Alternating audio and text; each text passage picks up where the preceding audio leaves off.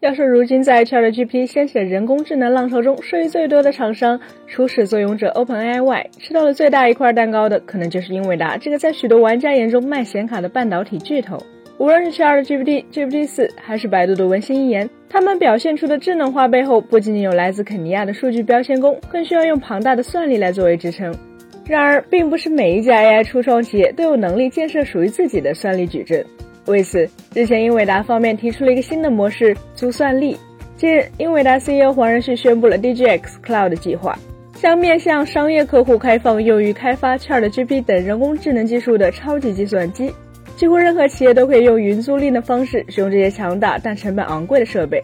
对此，他在英伟达年度 GTC 开发者大会上更是表示，人工智能的 iPhone 时刻已经开启。其中，Ampere 100是英伟达在2020年推出的产品。这款专为人工智能、数据分析、科学计算打造的 GPU 芯片，与常规意义上的 RTX 显卡有着巨大的差异。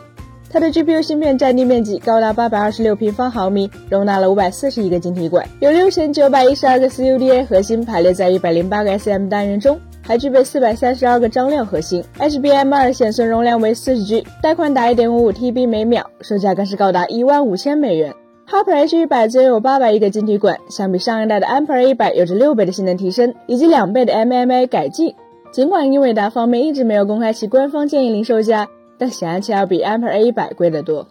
那么搭建一个类似 ChatGPT 的大语言模型需要多高的算力呢？据市场调查机构 TrendForce 发布的报告显示，如以 Ampere 100的算力来计算，运行算力消耗高达3640 PF days。也就是，假如每秒计算一千万亿次，需要计算三千六百四十天的 ChatGPT 需要至少三万块的 Ampere 一百，这是一笔多么大的数字呢？如果全部按零售价计算，OpenAI 则需要支付四点五亿美元。实际上，OpenAI 背后的微软确实也花了数亿美元来为 ChatGPT 搭建了超级计算机，并且用的还不是 Ampere 一百，而是最新的 Hopper H 一百 Tensor Core。但事实上，除了建立超级计算机所需的硬件是一笔天文数字外，让大语言模型能够跑起来需要的能源，也就是电力成本，也同样惊人。一块 Ampere 一百的功耗是四百瓦，那么三万块 Ampere 一百的功耗就是一千两百万瓦。再算上硬件方面的投入，最终的结果就造成了这无疑是个不折不扣的富人游戏。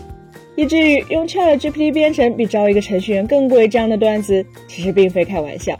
对于微软、谷歌、百度这样的巨头而言，这样的成本显然并不会成为障碍。但对于中小团队来说，如此巨大的成本几乎就是一座不可逾越的大山。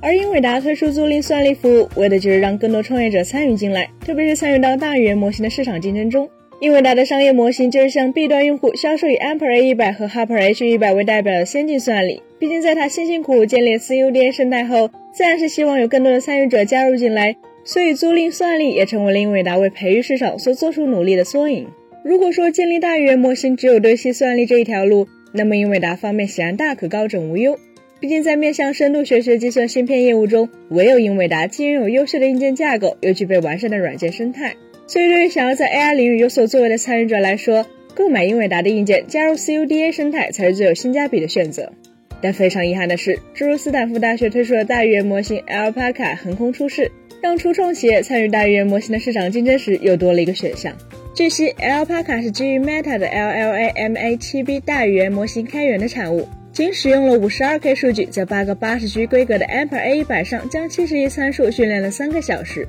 再算上生成数据，使用 OpenAI 的 API，总成本还不到六百美元，最终却实现了可比肩 GPT 3.5的表现。所以 Alpaca 也证明了，不仅仅是参数达到千以上规模的大模型能成功，中小尺寸的模型同样也可能具备一定的可用性。并能够用更小的算力成本，在特定的场景下获得大模型百分之八十甚至百分之九十五的能力。如果创业者不再去卷大语言模型，而是学习 Alpaca 做垂直领域的中小尺寸模型，那么英伟达的加速卡又要卖给谁呢？所以他们也需要降低门槛，来让更多的参与者有机会用上更便宜的算力才行。本期节目就到这里了，更多精彩大家可以关注我们三叶生活的官网，或去美亚他们账号查询更多信息。咱们下期再见，拜拜。